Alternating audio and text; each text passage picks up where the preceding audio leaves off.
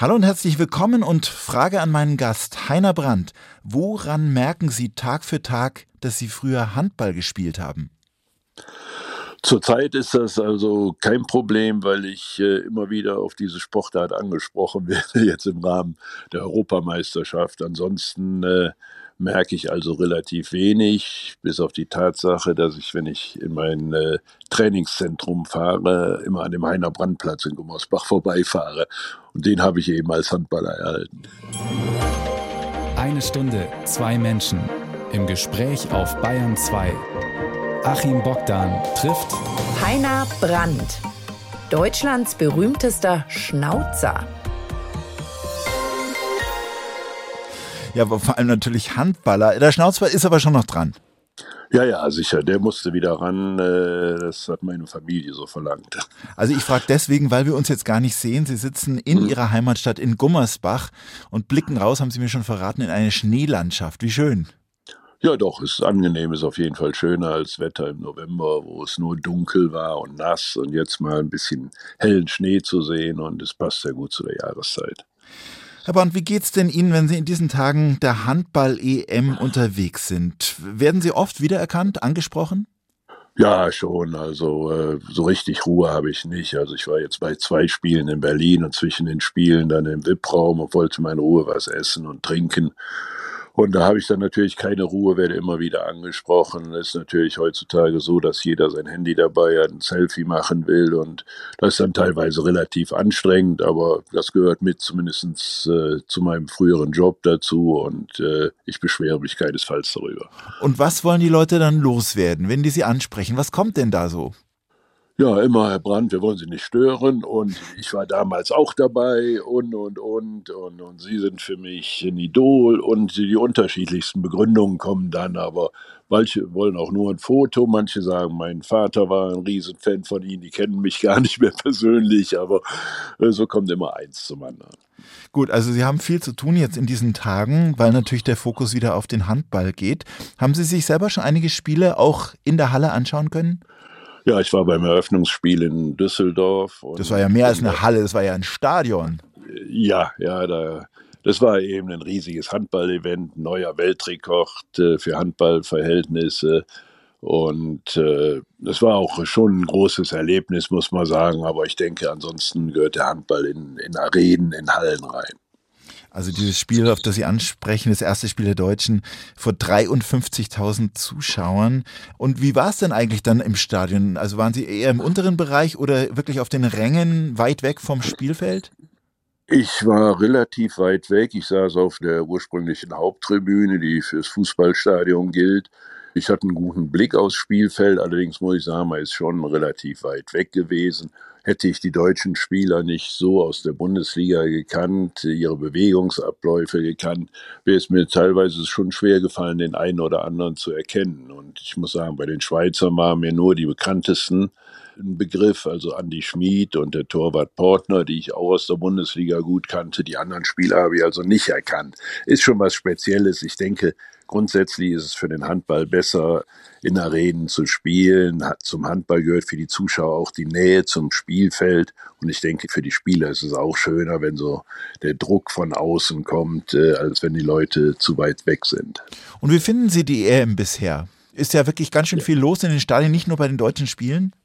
Ja, ist schon alles äh, sehr gut organisiert. Ja, eine unheimliche Begeisterung. Wie Sie sagen, nicht nur bei den deutschen Spielen sind die Hallen voll, sondern auch bei den anderen Spielen. Und das ist natürlich was, was auch die ausländischen Handballer genießen, dass also bei ihren Spielen die Hallen gefüllt sind, eine tolle Stimmung herrscht. Insbesondere war das in, in Berlin am Vortag unseres Spieles, als die Färöer gegen Norwegen unentschieden gespielt haben. Da muss eine Stimmung in der Halle geherrscht haben, wie sie noch selten da war. Also ist nicht so ganz normal für den Handballsport, dass bei allen Spielen die Hallen so gut gefüllt sind, wie es hier in Deutschland der Fall ist. Also weil Sie es gerade erwähnen, Norwegen gilt ja als eine der ganz großen Mannschaften des Handball und die Färöerinseln haben ja insgesamt nur mehr als 50.000 Einwohner, so viel wie Gummersbach, ihre Heimatstadt.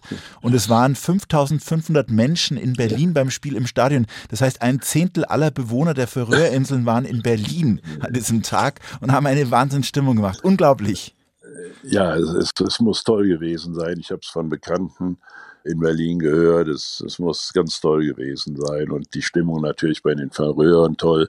Ich glaube, der, der Ministerpräsident äh, war auch da. Er hat auch gesagt, sie wollten doch mal eine Europameisterschaft ausrichten, hat aber dann gleichzeitig gesagt, würde etwas schwierig, weil sie nur eine Sporthalle haben.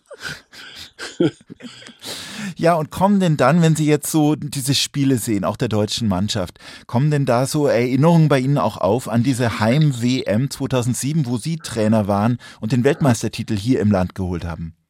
Ja, ich meine, irgendwo werde ich ja immer wieder darauf angesprochen. Es wird auf die tolle Stimmung hingewiesen und zwangsläufig kommen Erinnerungen auf. Auf der anderen Seite bin ich aber nicht so jemand, der in der Vergangenheit lebt und sich täglich damit beschäftigt, obwohl ich ja selbst relativ nahe jetzt an Köln wohne, wo wir den Titel gewonnen haben. Aber ich habe mich so in der Vergangenheit, in den letzten Jahren wenig damit beschäftigt, bis auf die Tatsache, dass man eben von Leuten darauf angesprochen wird.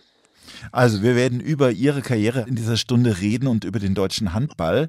Bei mir zu Gast ist heute Heiner Brandt. Er war als Handballer mit Deutschland Weltmeister 1978 als Spieler und als Trainer der Nationalmannschaft nochmal Weltmeister 2007 war das. Ja, mit welchen Augen blicken Sie heute auf den Handball? Was regt sich da in Ihnen, wenn Sie so ein Handballspiel sehen? Grundsätzlich habe ich schon eine große Distanz zu dem Sport gewonnen. Das war auch von mir so nach meinem Rückzug gewünscht, dass ich also nicht mehr überall dabei sein wollte. Natürlich, wenn ich in der Halle bin, dann gucke ich bei Spielen der deutschen Nationalmannschaft schon auf das Spiel, mache mir auch meine Gedanken über Taktik und so weiter, über den Spielverlauf. Und wenn ich in Gummersbach bei meiner Heimmannschaft bin, dann äh, kommen auch schon mal Emotionen hoch, dass ich mich auf der Tribüne ein klein wenig aufrege. Aber grundsätzlich habe ich schon eine größere Distanz gewonnen. Ja, und woran liegt es? Das ist dann wirklich einfach, weil Sie jetzt nicht mehr aktiv dabei sind oder hat sich da auch so ein bisschen so eine Distanz aufgebaut, weil Sie gemerkt haben, es gibt auch noch andere Dinge im Leben?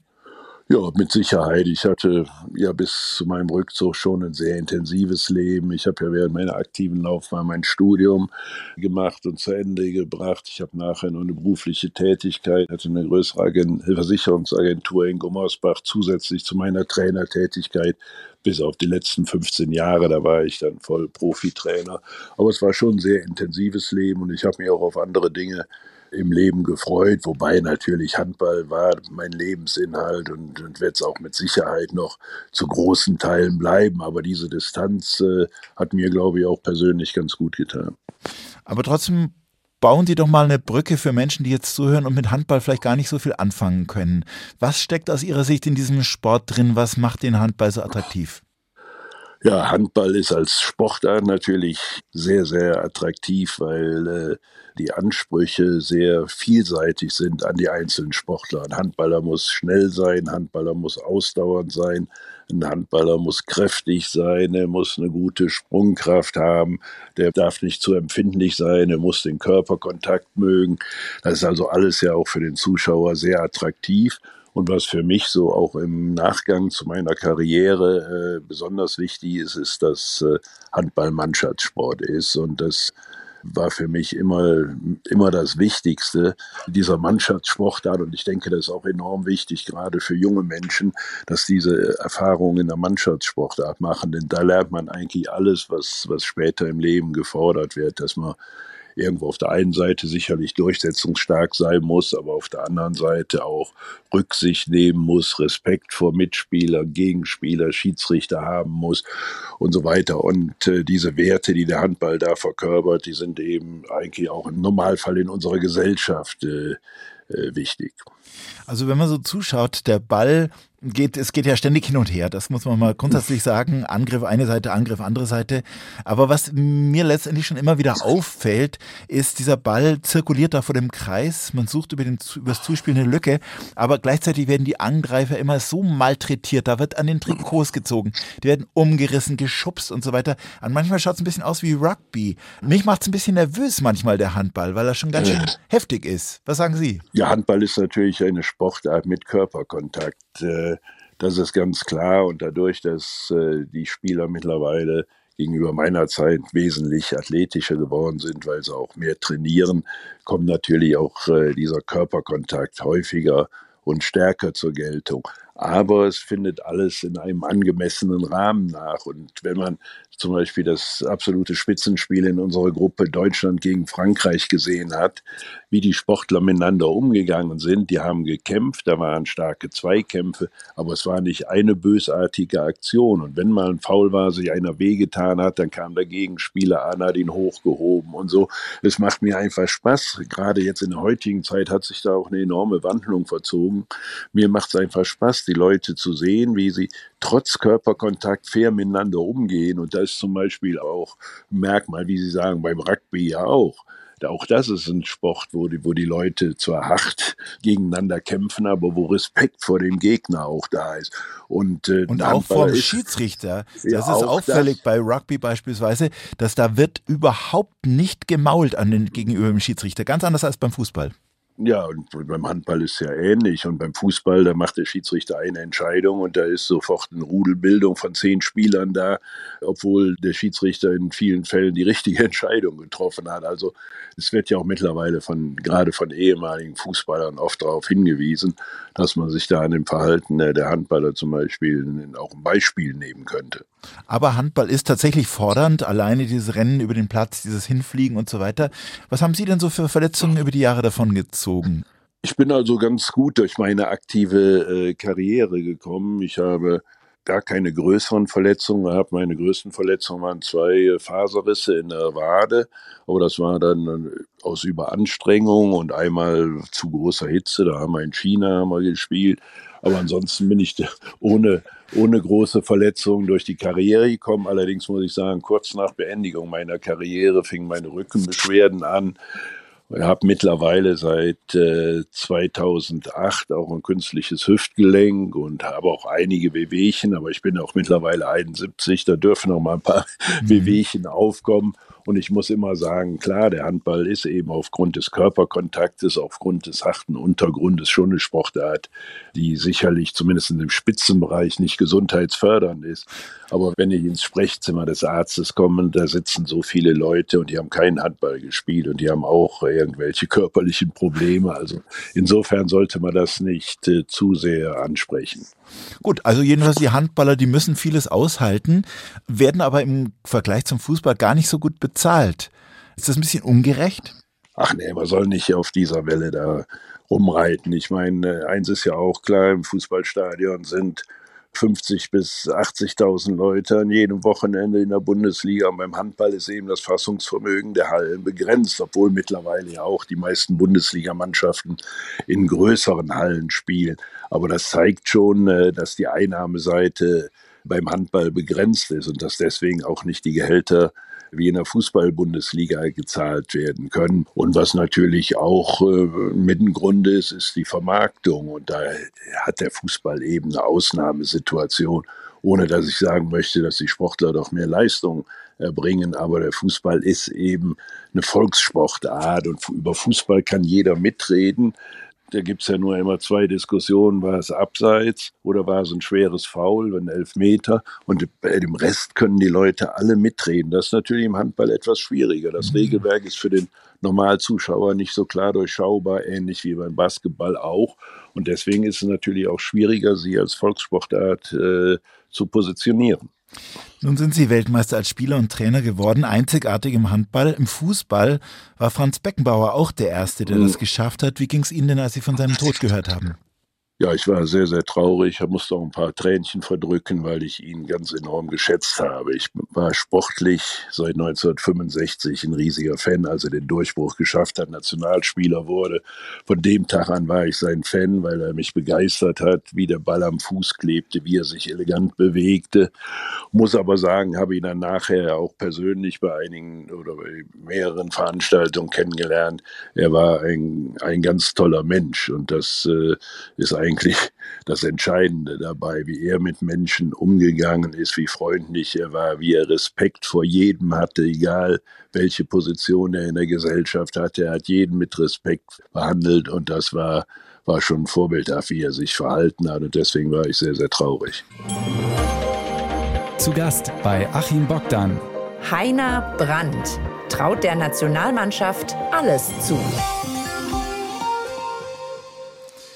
Ja, wir reden heute über Handball und einer der großen Handballer Deutschlands ist Heiner Brandt, unser Gast, geboren 1952 in Gummersbach, in der Stadt, in der Sie auch für den VfL Gummersbach gespielt haben und nie für einen anderen Verein. Und Sie sind ja auch jetzt in diesem Moment wieder in Gummersbach. Hm, bringen Sie uns mal die Stadt näher. Wissenswertes über Gummersbach. Ja, Gummersbach äh, liegt relativ nah an Köln, 50 Kilometer ostwärts von Köln eine kleine oder Mittelstadt mit 50.000 Einwohnern, eigentlich in einer sehr schönen Region. Früher war sehr viel Regen hier, aber das hat sich so in den letzten Jahren sehr wahrscheinlich mit dem Klimawandel auch etwas verändert. Also das Wetter ist besser geworden. In der Umgegend also einige Mittelgebirge, wir haben sehr viele Talsperren, also eigentlich landschaftlich eine sehr schöne Gegend, wo auch viele jetzt aus dem Ruhrgebiet oder aus der Kölner Gegend schon mal Urlaub machen oder am Wochenende sich hinbegeben. Äh, die Stadt Gummersbach hat so ein bisschen unter den 70er Jahren gelitten, als viele alte Häuser, so wie es der Zeitgeist war, damals abgerissen wurde. Dafür meinte man große Kaufhäuser und so weiter errichten zu müssen. Das hat so etwas das ursprünglich schöne Stadtbild verändert. Mittlerweile aber sind äh, neue äh, Gebiete so innerhalb der Stadt entstanden, Einkaufsstätten, aber auch mit Grünanlagen und wo unter anderem auch die, die Schwalbe Arena, die neue Heimspielstätte des VfL ist. Also eine, eine Stadt nicht mit äh, großen äh, Dingen, die, die die Leute anlocken, aber eine gemütliche Stadt und für mich eben meine Heimatstadt. Also außenrum, Sie haben es gesagt, Talsperren. Eine davon kennt man aus der Bierwerbung. Da kommt immer diese schöne Landschaft, diese grüne mit dem See. Das ist bei Ihnen, das ist die Aggertalsperre. Ähm, ja. ja, und dann, Sie haben es erwähnt, diese neu gebaute Handballhalle und der Platz davor ist nach Ihnen benannt. Heiner Brandplatz. Wie fühlt sich das an? Ja, das ist äh, schon eine schöne Sache für mich. Ich komme häufiger da vorbei und, und hat mich auch stolz gemacht, denn wenn man die Gummersbacher kennen, es ist ein, eigentlich ein sehr zurückhaltendes Völkchen. Es ist so von der Mentalität zwischen Sauerland und Köln, also nicht diese lockere rheinische Atmosphäre ist hier zu finden, sondern die Leute sind sehr zurückhaltend tun sich auch sehr, sehr schwer, Leistungen anzuerkennen. Ich hatte da auch einige Probleme, sodass ich oft den Eindruck hatte, ich werde woanders mehr geschätzt als in Gummersbach. Aber dann ist nach 2007 äh, der Stadtrat und äh, der Bürgermeister zu der Einschätzung gekommen, dass dieser Platz vor der Halle nach meinem Namen benannt würde. Und gerade aus den genannten Gründen bin ich auch sehr stolz darauf. Ja, und eben diese Handballmannschaft, die praktisch das Aushängeschild von Gummersbach ist. Also diesen Ort kennt man wegen des Handballs, also fast schon weltweit. Verein gegründet 1861, also ein Jahr zu spät aus meiner Sicht. Bin 60er-Fan. Ähm, aber der VfL Gummersbach spielt schon eine riesige Rolle, oder? Kann man schon sagen. Ja, das, wie Sie sagen, ist das das Aushängeschild. Und im Prinzip haben das auch viele äh, immer bestätigt. Unternehmer, die auf Messen unterwegs waren, die sagten, wenn die, die Gesprächspartner den Namen Gummersbach hörten, dann wurde direkt auf den VfL hingewiesen.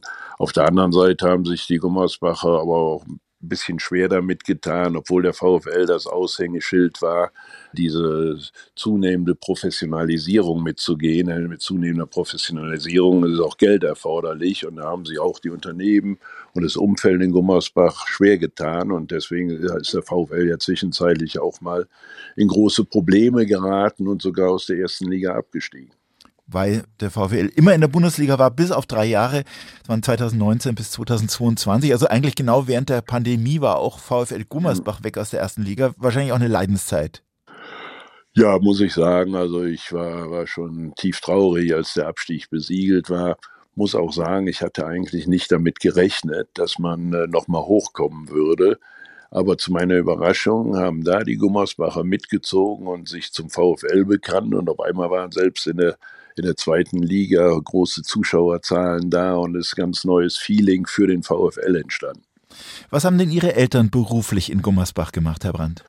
Mein Vater hatte ja nach dem Zweiten Weltkrieg eine Versicherungsagentur in Gummersbach sie aufgebaut.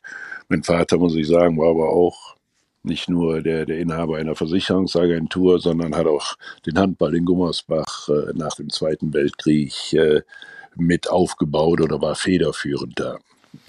Und das ist also eine Versicherungsagentur. Sie haben ja später auch eine gehabt. Haben Sie die quasi übernommen?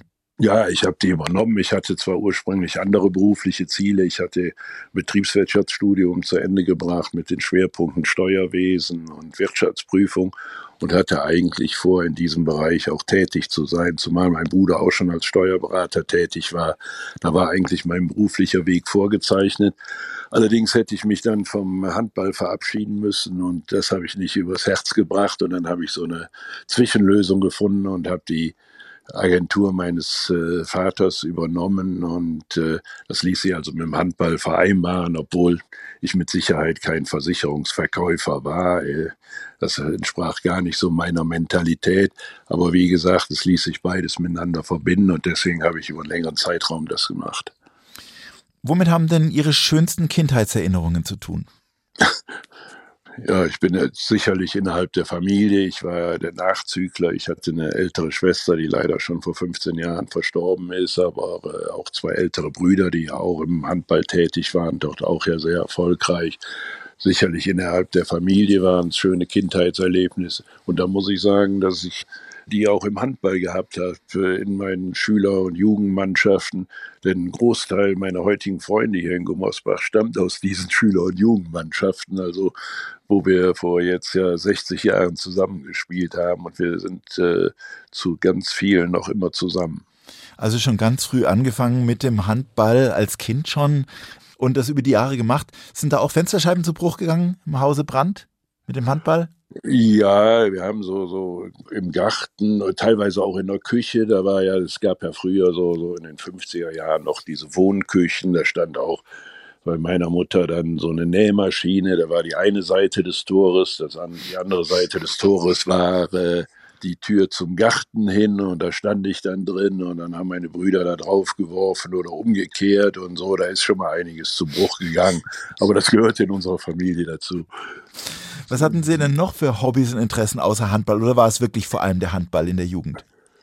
Ja, in der Jugend äh, schon, dadurch, dass ich äh, selber spielte, aber auch dadurch, dass meine Familie eben auch im Handball sehr engagiert war, bin ich immer mit äh, unterwegs gewesen zu Handballspielen, wie meine Brüder noch in der Jugend spielten und später dann in der Bundesliga.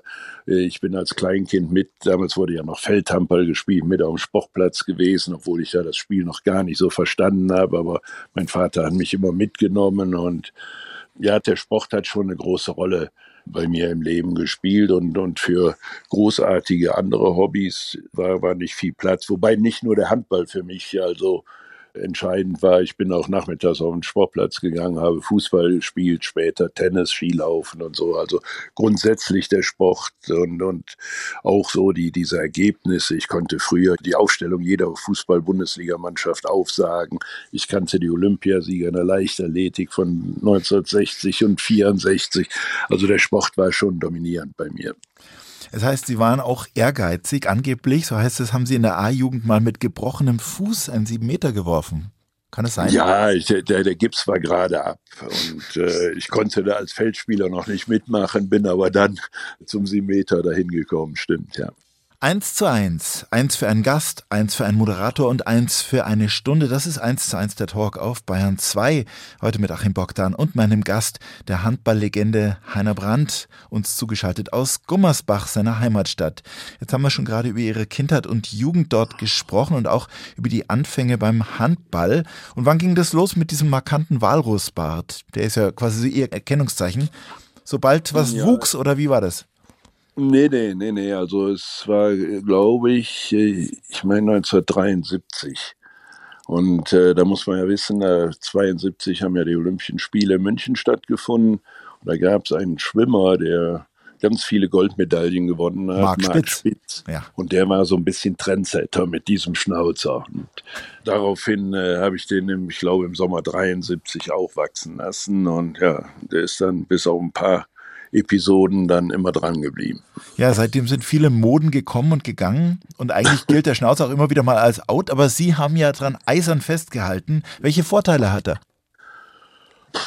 Ja, hat Vor- und Nachteile. Man wird natürlich überall erkannt. Ich denke, wenn ich äh, ohne Schnäuzer rumlaufen würde, dann würde man mich auf Dauer nicht mehr so häufig erkennen. Äh. Aber äh, ich muss sagen, also in den Phasen, als der Schnäuzer ab war, habe ich auch nicht unbedingt nur schöne Momente erlebt. Ich erinnere mich da gerade an 2004, äh, da hat ja nach dem Gewinn der Europameisterschaft, haben die Spieler ja meinen Schnäuzer abrasiert, das hatte ich denen versprochen. Und dann, wenn ich danach in der Öffentlichkeit äh, auftauchte, kam immer zwar Lachen, Grinsen, aber sehr oft auch eine, eine blöde Bemerkung, mein Schnäuzer oder das Nichtvorhandensein meines Schnäuzers betreffend. Und das war dann irgendwann auch nervig. Weiß, ich bin auch mal einmal aggressiv geworden. War ich beim Spiel in der Köln Arena und da habe ich zu meiner Frau gesagt, jetzt hau mal ab, ich kann es nicht mehr hören. Und dann standen wir im Aufzug und da sprangen noch zwei Leute rein und die machten auch sofort eine Bemerkung meinen Schnäuzer betreffend. Und da muss ich so böse geguckt haben, da sagten die sofort, Entschuldigung, Herr Brandt, wir haben nichts gesagt. Also es war teilweise auch nervig, aber es gehörte zu mir und meine Frau und meine Tochter haben auch darauf bestanden, dass ich mir den, den Schnäuzer wieder wachsen lassen würde. Sie wurden sogar mal geehrt als Bartträger des Jahres 2007. Eine ja. der vielen Ehrungen in Ihrem Leben. Welche bedeutet ja. Ihnen besonders viel von all diesen Ehrungen, Medaillen und so weiter? Ja, ich glaube, für mich persönlich ist das Wichtigste äh, die goldene Sportpyramide, die vielleicht auch höchste Auszeichnung im, im, deutschen Sport, die zum einen für sportliche Leistungen, aber auch für gesellschaftliches Engagement verliehen wird an, an bekannte Sportler. Mein Vorgänger übrigens, ich habe diese goldene Sportpyramide 2007 erhalten. Mein Vorgänger war da übrigens Franz Beckenbauer und da haben wir uns das erste Mal auch auch näher kennengelernt. Aber wenn man sich die, die Preisträger anschaut, dann sind das alles schon Hochkaräter. Und vor mir hatten Leute gewonnen, die ich als kleiner Junge nur nur bewundert habe. Da waren Hans-Günter Winkler, Uwe Seeler, Manfred Germer, Rosi Mittermeier, die habe ich ja alle bewundert. Zu denen habe ich nur hochgeguckt und auf einmal zählte ich auch zu denjenigen, die diesen Preis gewonnen haben. Also insofern ist er mir sehr viel wert, ohne jetzt andere Dinge abwerten zu wollen. Wir kommen nochmal zurück zu Ihrer Karriere. Sie sind mit dem VfL Gummersbach Meister geworden, insgesamt sechsmal, waren quasi so der FC Bayern des Handball. Und Ihr erstes Länderspiel war kurz vor Ihrem 22. Geburtstag am 1. Juli 1974 gegen Israel. Ja. Was haben Sie für Erinnerungen dran? Es war ja eine Woche vor dem Finale der Fußball-WM 1974 in Deutschland, als Sie in Israel Ihr erstes Länderspiel hatten als Handballer. Ja, da habe ich tolle Erinnerungen. Das war so eine Übergangsphase der Nationalmannschaft. 74 bei der Weltmeisterschaft im Februar hatte die deutsche Mannschaft nur einen neunten Platz gelegt. Daraufhin ist der Bundestrainer, der damalige Horti Kessler, zurückgetreten und äh, Stenzel ist dann verpflichtet worden als neuer Bundestrainer, der ja nachher unser Weltmeistertrainer auch war. Der trat seinen Job dann äh, im September an und das war so eine Übergangsphase, wo quasi schon neue Spieler getestet wurden und dazu gehörte ich eben auch. Und wir waren also zu vielen Spielern die auch in der B-Nationalmannschaft bis dahin zusammengespielt hatten. Unter anderem dann Joachim Deckarm und Koch Klüspieß, die wir heute ja immer noch einen engen Draht zusammen haben. Also da erinnere ich mich sehr gut dran. Ich erinnere mich auch an die Rückkehr aus Israel, weil das nämlich an den Sonntag war, an dem das 74er Endspiel war. Und da weiß ich auch noch genau, wo ich das geguckt habe und, und wie ich das Spiel wahrgenommen habe, hier in Gummersbach dann. Sie selber galten damals als der härteste Abwehrspieler der Welt. Was um Himmels Willen haben Sie denn mit Ihren Gegenspielern gemacht?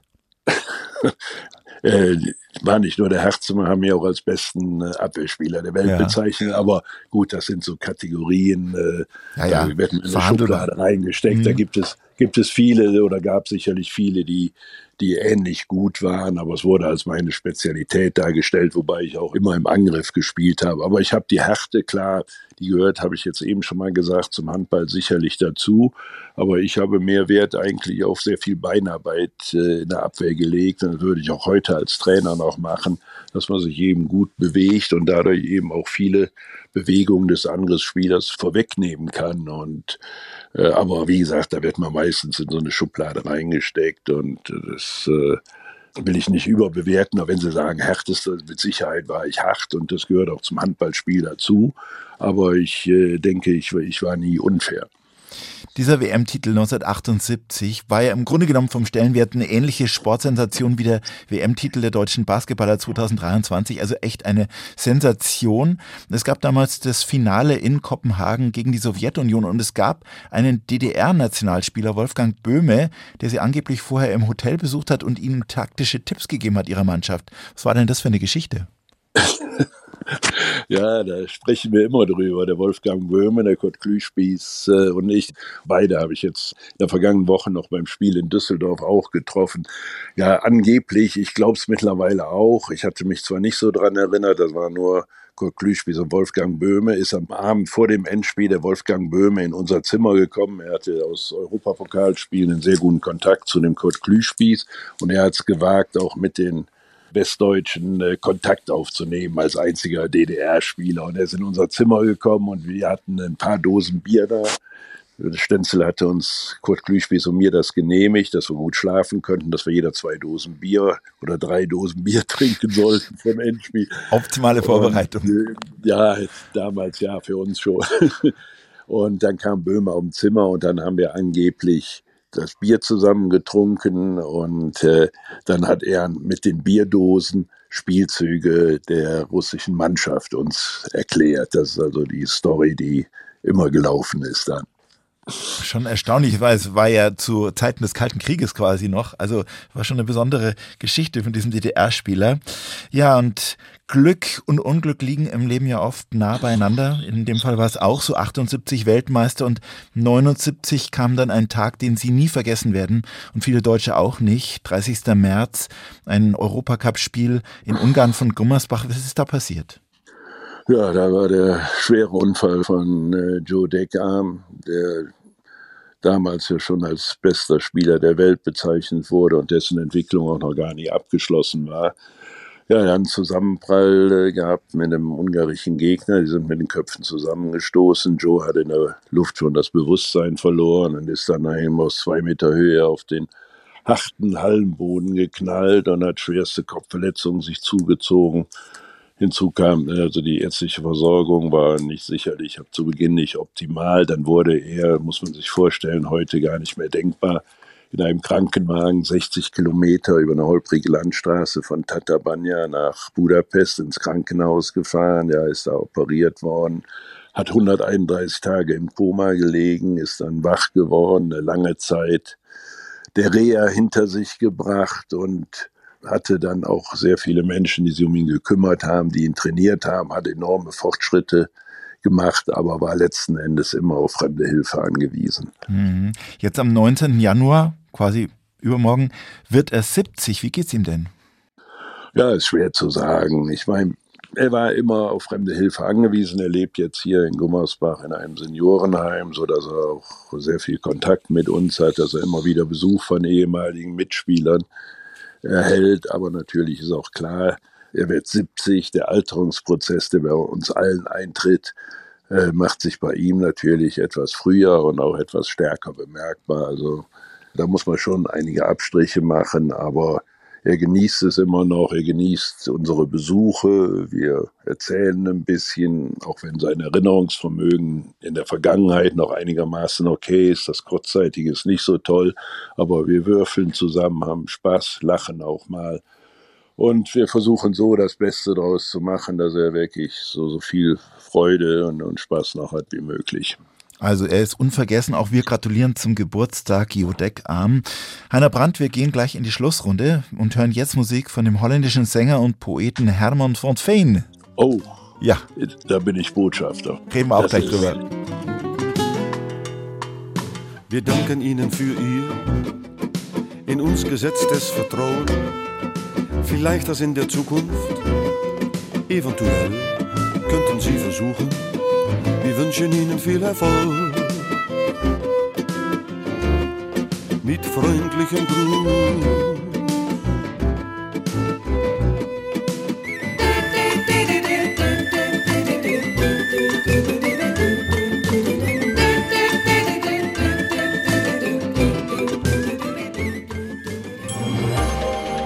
Zu eins, der Talk auf Bayern 2. Achim Bogdan im Gespräch mit Heiner Brandt, 14 Jahre Trainer der deutschen Männerhandball-Nationalmannschaft. Und in dieser Zeit enorm erfolgreich mit Silbermedaillen bei WM, EM und Olympia und eben dem Weltmeistertitel 2007 bei der WM zu Hause als Trainer. Herr Brandt, jetzt haben wir gerade ein Lied gehört von Hermann von Feen. Sie sind Botschafter der Hermann von Feen Stiftung. Worum geht's denn da? Ja, Hermann van Veen setzt sich in unterschiedlichen Projekten überwiegend für benachteiligte Kinder ein und äh, da ist er enorm engagiert. Der, der Hermann van Veen ist auch ein, ein toller Mensch, so, so, wie er sich nach außen gibt und natürlich auch ein ganz toller Künstler. Ich habe selten so einen vielseitigen Künstler gesehen wie ihn und ich versuche auch bei jedem Auftritt und nicht bei jedem, aber bei einmal im Jahr zumindest beim Auftritt in Deutschland dabei zu sein und ihn zu bewundern. Aber letzten Endes geht es mir als Botschafter natürlich um die, dieses Engagement für Kinderprojekte, wobei ich natürlich auch noch in anderen Organisationen als Botschafter oder Schirmherr tätig bin. Was machen Sie denn noch? Ich bin Botschafter des Deutschen Kinderhospizvereins, die sich ja auch um äh, lebensverkürzend erkrankte Kinder und deren Familie kümmern. Das sind auch sehr bewegende Schicksale, aber auch bewundernswerte Schicksale, wie die Leute, sowohl die betroffenen Kinder als auch die Familie mit, mit diesem Schicksal umgehen. Da kann ich immer nur Hochachtung vor haben. Ich bin äh, bei OPAM, das ist eine, eine, Organisation hier vor Ort engagiert, die sich für Alphabetisierung in äh, afrikanischen, asiatischen Ländern einsetzen. Ich habe hier vor Ort äh, Nick und Co., äh, wo ich eine Sonderbotschafter bin. Die kümmern sich auch um schwerkranke Kinder, also alles, alles Schicksale Wobei man merkt, dass man wirklich dankbar sein sollte, wenn man gesund ist. Ich meine, das habe ich das erste Mal bei dem jetzt eben genannten Unfall von Joachim Decker gemerkt. Aber auch jetzt, wenn ich diese Schicksale sehe, ist es auf jeden Fall wert, sich da im Rahmen der Möglichkeiten auch zu engagieren. Also jedenfalls klingt das so, als ob äh, Ihr Alltag nicht langweilig ist, sondern Sie haben eine ganze Menge zu tun. Ja, ich meine, das sind ja überwiegend repräsentative Tätigkeiten, äh, die ich da, da mache. Also ich bin nicht überfrachtet mit Tätigkeiten. Ich habe aber schon manchmal wieder das Gefühl, Mensch, du wolltest doch was kürzer treten, dann hast du jetzt schon wieder so viele Termine, aber auf der anderen Seite mache ich das auch, auch gerne. Und mir bleibt auch immer noch Zeit jetzt für andere Hobbys. Ich lese jetzt seit meinem Rückzug relativ viel versuche jeden Tag oder fünfmal die Woche äh, ein Fitnesstraining zu machen, dass ich noch einigermaßen mein Gewicht halte und meine Fitness halte. Also ich bin gut beschäftigt, ohne mich aber darüber beschweren zu wollen. Sie sind auch Vater und Großvater. Ihr Sohn hat mit seiner Frau einen ungewöhnlichen Zweitberuf. ja, das stimmt. Er ist Spieleerfinder und ein sehr erfolgreicher Spieleerfinder. Er hat schon Kinderspiel des Jahres und äh, Kennerspiel des Jahres in Deutschland geworden und er hatte, zurzeit hat er natürlich mit dieser Exit-Reihe, diesem Escape Room-Spiel, äh, enormen Erfolg und äh, entwickelt da Dinge, die ich gar nicht, oder mit seiner Frau zusammen Dinge, die ich nicht nachvollziehen kann. Ich habe auch noch keins der Spiele gemacht. Ich kann diese Denkweise gar nicht nachvollziehen. Aber ich bin natürlich sehr stolz, dass er da in diesem Bereich so erfolgreich ist. Weiß allerdings nicht, woher er diese Talente geerbt hat, denn ich habe immer gesagt, mich könnte man drei Monate irgendwo einschließen, ich würde kein Spiel erfinden. Also Sie sind kein Spieletester zu Hause?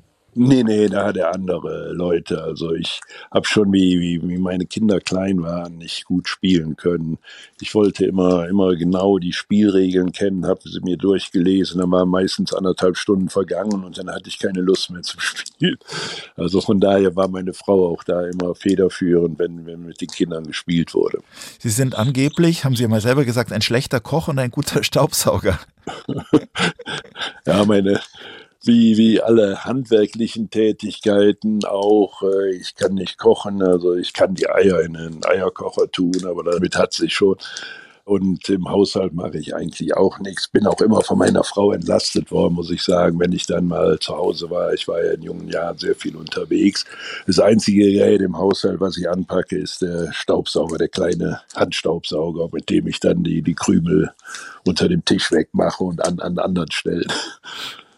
Herr Brandt, was kann man denn vom Handball fürs Leben lernen?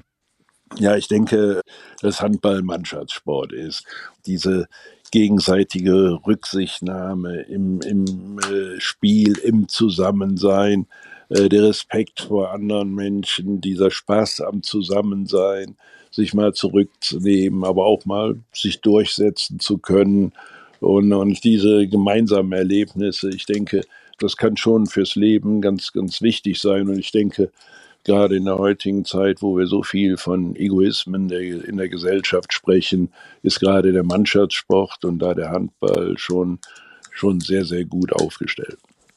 Und das Ganze können wir uns jetzt die kommenden Tage auch noch anschauen bei der Europameisterschaft, die im Moment in Deutschland stattfindet. Was denken Sie, wie geht's weiter? Also ich sehe trotz der Niederlage gegen Frankreich gute Möglichkeiten ins Halbfinale zu kommen. Diese Hauptrundengruppe ist etwas dankbarer als die, die andere Hauptrundengruppe. Es ist keine Mannschaft, das hat sich ja auch im Spiel gegen Frankreich gezeigt, die nicht schlagbar wäre. Also von daher, äh, wenn die deutsche Mannschaft ihre, ihre Form so halten kann, ihre Begeisterung und Selbstvertrauen an den Tag legt und mit der Unterstützung von 20.000 Leuten in der Kölner Lanxess Arena ist vieles möglich und dann wären wir im Halbfinale. Und wenn man im Halbfinale ist, dann ist sowieso alles möglich, zumal ich glaube, dass auch bei den anderen Mannschaften Grenzen gesetzt sind, die alle in gewisser Weise ein bisschen schwächeln. Sieht man mal von den Dänen ab. Die haben zwar sehr überzeugende Ergebnisse bis jetzt geholt, aber als unschlagbar sehe ich sie auch nicht an. Also lassen wir uns mal positiv überraschen. Schauen wir, was passiert. Als damals Sie den WM-Titel als Trainer geholt haben, haben sich die ganzen Spieler künstliche Schnauzbärte angeklebt als Hommage an Sie. Heiner Brandt, wir sagen ganz herzlichen Dank. Unser Gast, die Handballlegende Heiner Brandt aus Gummersbach, von wo er aus zugeschaltet war. Er war als Spieler und Trainer Weltmeister mit der deutschen Nationalmannschaft. Vielen herzlichen Dank für Ihre Zeit. Gerne, hat Spaß gemacht. Die Sendung mit Heiner Brandt gibt es übrigens zum Nachhören als Podcast in der ARD Audiothek. Da gibt es auch alle anderen Angebote des BR. Und jetzt wünsche ich Ihnen allen noch einen schönen Abend mit unserem Programm Bayern 2. Ihr Achim Bogdan.